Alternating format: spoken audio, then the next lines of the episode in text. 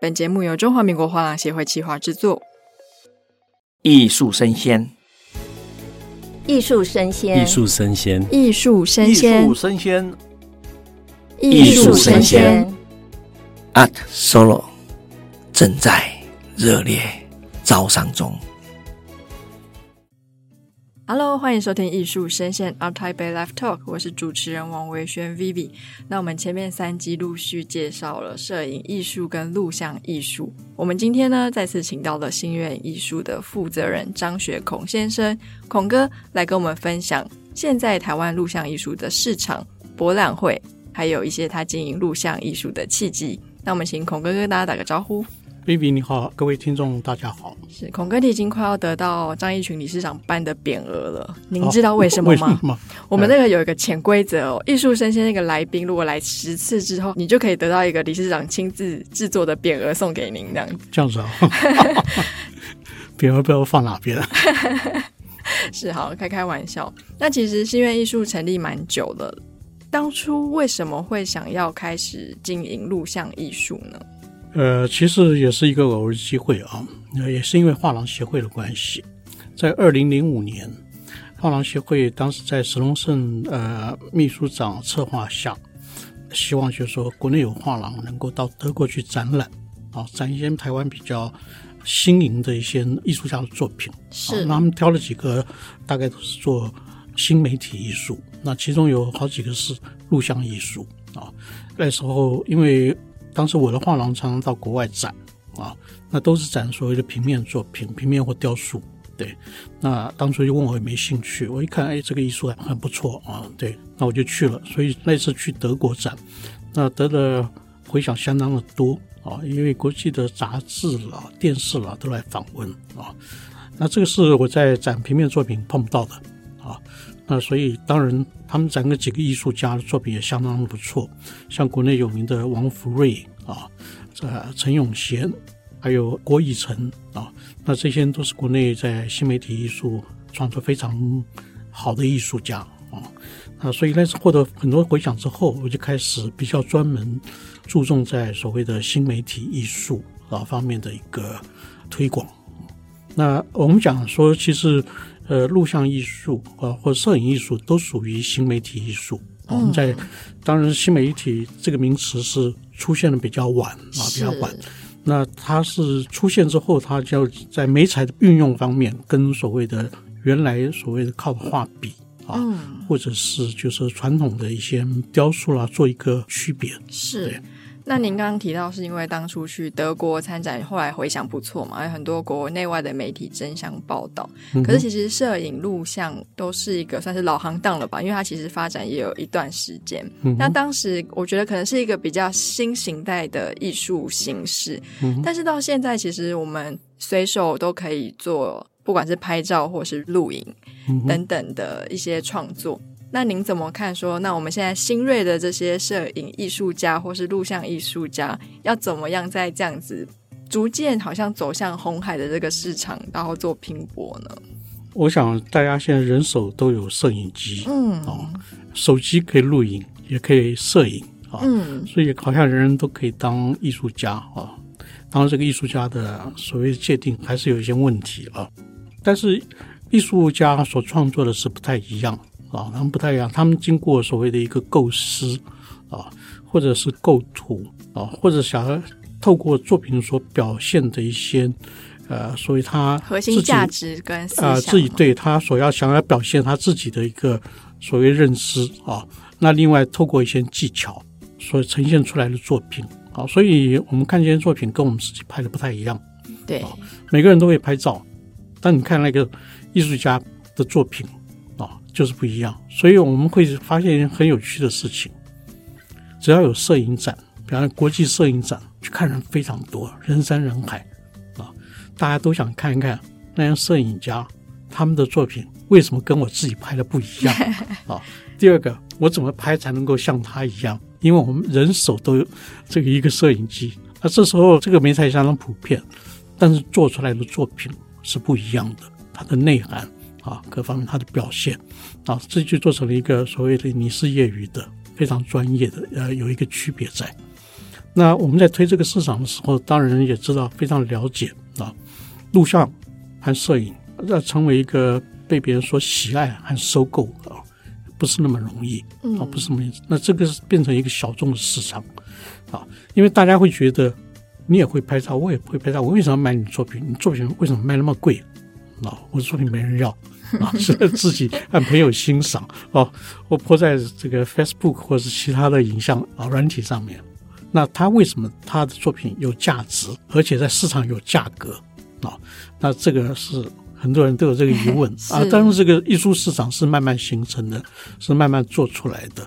那当然，我们所从事画廊就在这方面去设法找一些比较优秀、比较好的艺术家啊，他们的。摄影作品或者是录像作品啊，推到市场上，让其他人去收藏，让收藏家去收藏。是，那因为我们前面几集也有访问过，像是摄影艺术跟录像艺术相关的问题，其实大家一致的回应都是，我们这个市场真的是比较小众，然后也比较难推广。那以现在目前的现状来看，您觉得未来性会怎么样演变呢？或者是我们有没有办法做什么样的努力，让这个小众的市场稍微长大一点？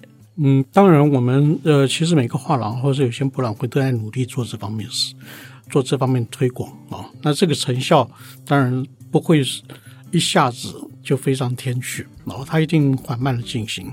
但另外有一个大环境的演变，会对台湾这一方面的艺术市场会催促它加快，就是整个国际的艺术市场的环境。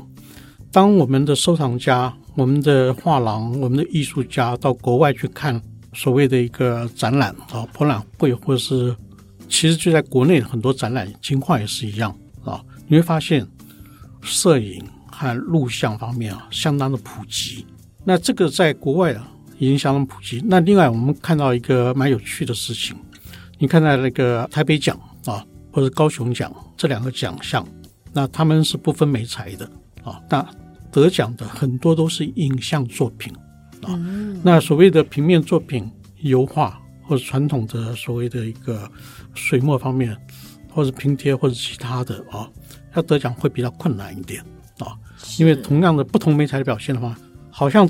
评审比较青睐啊，影像作品。当然，很多艺术家在反映，为什么油画作品没办法得第一名？啊，对，呃，不是没有第一名过啊，只是很少啊，大部分是影像作品。我们讲这个就是一个可能是平面作品，你可能看到太多平面作品或者类似的作品啊，你要在那个所谓一个方寸之间去做发挥的话，蛮困难的，要去突破。但在影像方面要去突破。会比较稍微简单一点啊，稍微简单一点。我这个是相对性的啊，相对性所谓平面的油画，因为它利用新的媒材去掌握，它不只是做摄影、录像、录像装置、摄影装置啊，它可以尽情的去表现，那可以比较少重复到其他人的风格。嗯，但是我们在所谓的平面创作的时候。很容易去重复到别人的风格，所以我们常常看到国内的一些奖项得主啊，呃，如果是油画的，就很多人就拿国外的艺术家的作品看他是不是很像啊，是不是受他的影响啊，会有这种情况啊。但是影像方面不是说没有，这方面比较少，所以我们想就是说艺术家，我们如果说以人数的比例来讲，一万个里面可能只有一百个做影像啊。那你想，其他九千九百啊，他们想要不重复别人的风格会比较困难。是，但是这个剩下一百个想要重复别人的风格啊，相对之下，他的所谓的创作的空间就更宽广啊。那会有这种情况，所以我们现在看到台北奖、高雄奖很多是影像得主啊，很多是影像得主，好像每一届都有人在讲。怎么老式影像得 得奖啊？那这是一个在学术上发展的一个一个现实问题。对，那换到我们市场上，我们当然做画廊的要努力推这个市场，啊，让一个新媒材它能够让别人收藏，这需要一段过程啊，需要一段过程。当然，我们希望把国外的环境，整个市场环境，呃，让大家尽量知道啊。那国内的情况，我想收藏的习性也会做一些。改变啊，我们不会期望说马上改变，而但是这个应该是缓慢的，循序渐进，慢慢来。哎，对。嗯、那其实今天邀请孔哥来，是因为您办了在台湾最早的摄影艺术博览会，它是在二零零九年开始办第一届。那为什么在推动四年后，好像就停办了？呃，当初摄影博览会的时候，我找了国内一些摄影界的啊，嗯，不管是一些传统摄影或一些当代摄影的啊，找他们来，就是说大家一起来推推这个摄影市场。因为巴黎的摄影博览会我去看过好几次啊，他们传统的和当代的都在那边展示，都在那边销售，而且所谓的一个市场相当不错。那我想这个市场在台湾应该可以推啊，他们当时相当的支持啊。当推了以后，当然这个市场是要靠慢慢去推广的啊。我们的成交大概一年大概三百万左右啊，就是每一届。那相对之下，可能大家所投入的成本，连我们主办单位还有画廊所投入的成本，可能不止三百万啊。在效益来讲，就会比较差一点。嗯啊，但是看的人相当多啊，看人相当多，大家都会。有我刚刚所讲的，去观摩一下。我的摄影为什么不能去进展？我的我的录像为什么不能进展？是别人到底是怎么样的一个做出来才能够进去展啊？这也就观摩的心理啊。所以办了四年，每一年的情况大概维持这个样子。那有一些画廊就想尝试在展摄影的画廊，一看这个市场不太好，就马上退缩。他们还是做比较传统的一个市场，传统平面的市场。啊，那个市场比较广大，所以这种情况的话，办了四年。当然后来里面有另外两个参展单位，他们觉得，哎，他们觉得应该办一个比较正式展板式的，因为我我当时办的是饭店，在饭店里面，对，其实确实是在饭店里面所展示还是受到空间的限制啊。那展板式的比较宽广，看起来比较舒适啊，那个环境比较舒适，然后距离。看作品也比较能够去欣赏作品啊，对，所以在我看啊，二零零九、二零一零、二零一一、二零一二啊，然后他们就开始办，他们就各自办了自己的博览会，是对，一个是在我记得在啊华山，另外一个就在那个星光三月，嗯，对，那刚好那时候我又开始办高雄艺术博览会，因为一个画廊没办法办太多的展览，那。我那时候以高雄艺术博览会为重啊，然后他们也开始办的时候，那我就反正后继有人了，我就放弃了 啊。有人办，哦，有人在推，那我就放弃了。对，我在高雄推，嗯，当然我在高雄推有推，所以摄影和录像都有啊。那我其实这样听下来，其实办这个展览，其实观展人是有的，可是成交额不如预期。我就想到，其实台湾这几年其实很风靡，像是普利兹摄影展跟各式各样的摄影展。然后我常常看到在展期的时候就大排长龙，就是非常多人排队要进去看这些照片。嗯、所以说我其实意识到是观展人跟藏家之间到底要说服他们什么，他们才会心动，然后去购入这件作品呢？呃，这是一个啊，好像有一个鸿沟在前面啊，嗯、这个鸿沟蛮难跨越的啊，但是也并不是不可能啊。那高雄有一个艺术家。他的摄影作品卖的相当好，那个叫小山俊孝啊，嗯、对，呃，他作品卖的很好，他作品很便宜啊，很便宜。对，他作品，呃，一个作品刚开始在一两千块吧一件啊，小小的一个摄影作品。他低档的作品的时候，我就看到他在一个呃很有质感的一个花店里面展，是，那三几件全卖光了啊。全卖光.全垒打。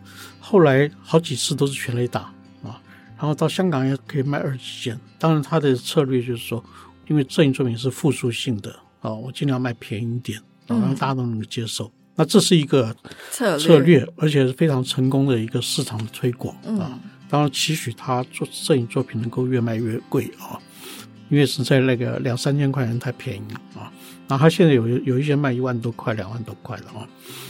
那另外，国内有一些呃摄影作品，他们一下一开始一标标价是标的蛮贵的。我一看了个价钱，因为同样比所谓的油画啊，并不比油画便宜。嗯、那台湾的厂家会做会做比较，哎，你这幅摄影作品又是复数性的，那同样大小的油画跟你这个作品的价钱差不多，我当时去买油画了，不会买摄影，哦、那就隔开了。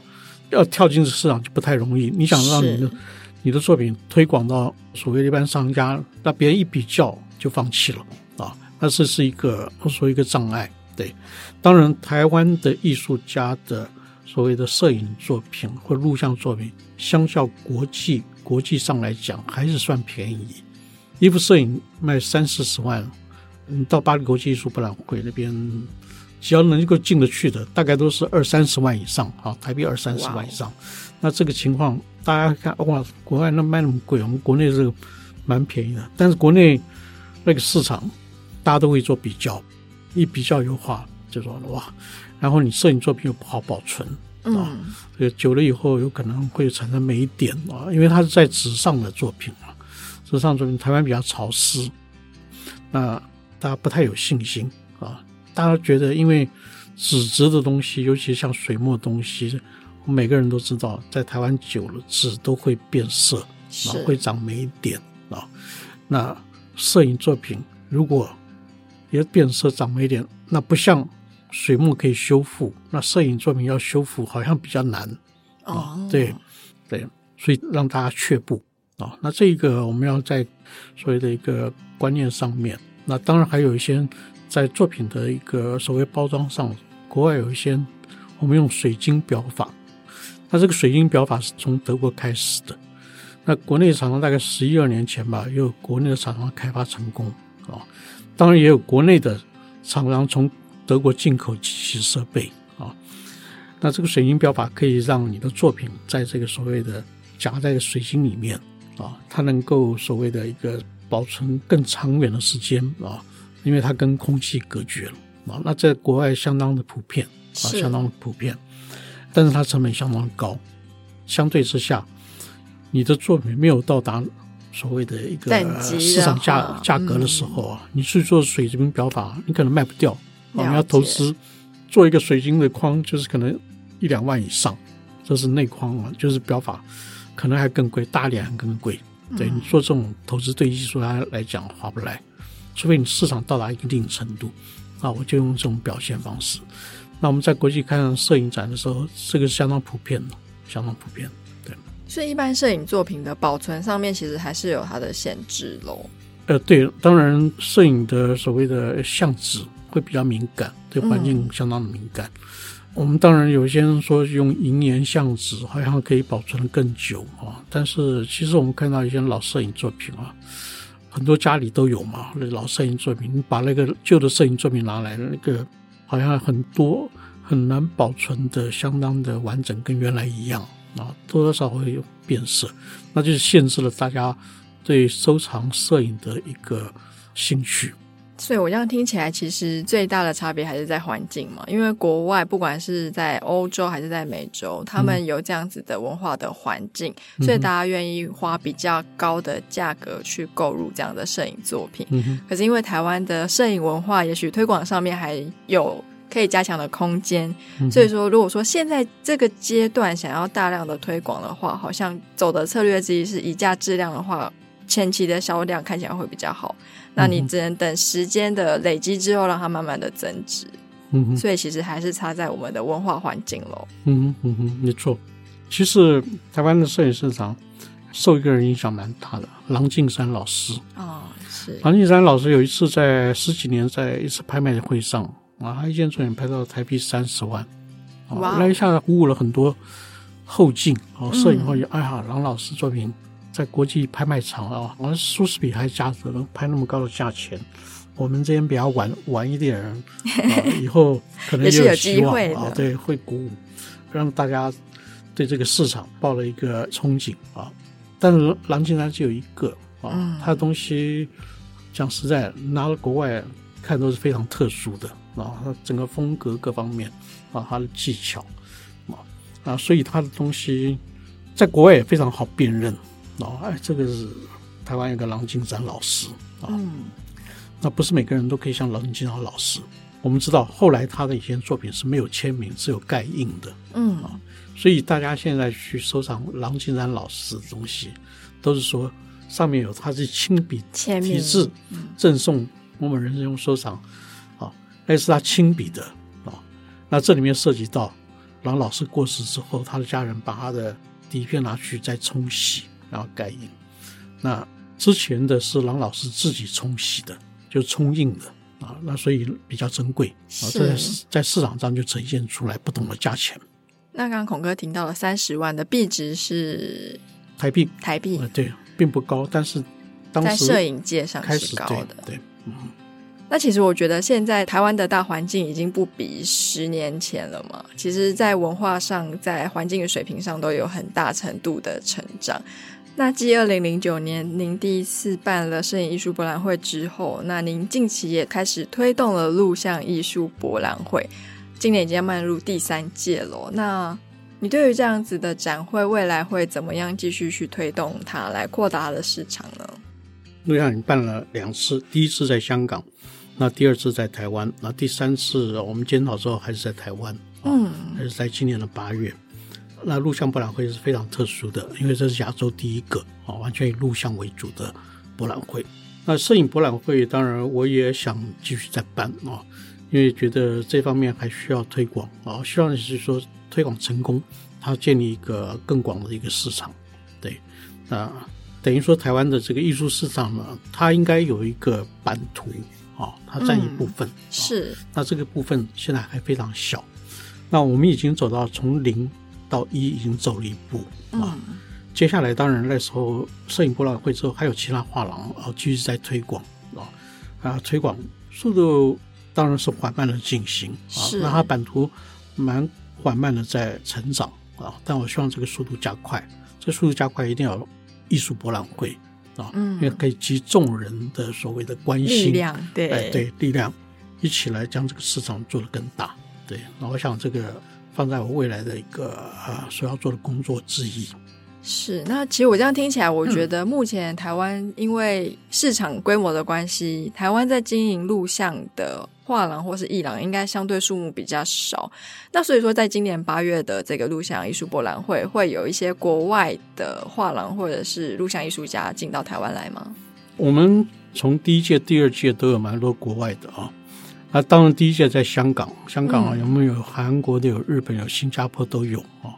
那去年是在台湾，那也蛮多国外的一些画廊还有艺术家参加啊。当然，我们有一些不同的主题啊，不同的策展，比方说是呃录像所谓的一个工作室啊，它可以轮流放一些不同艺术家的一些作品啊，用一个主题去邀请。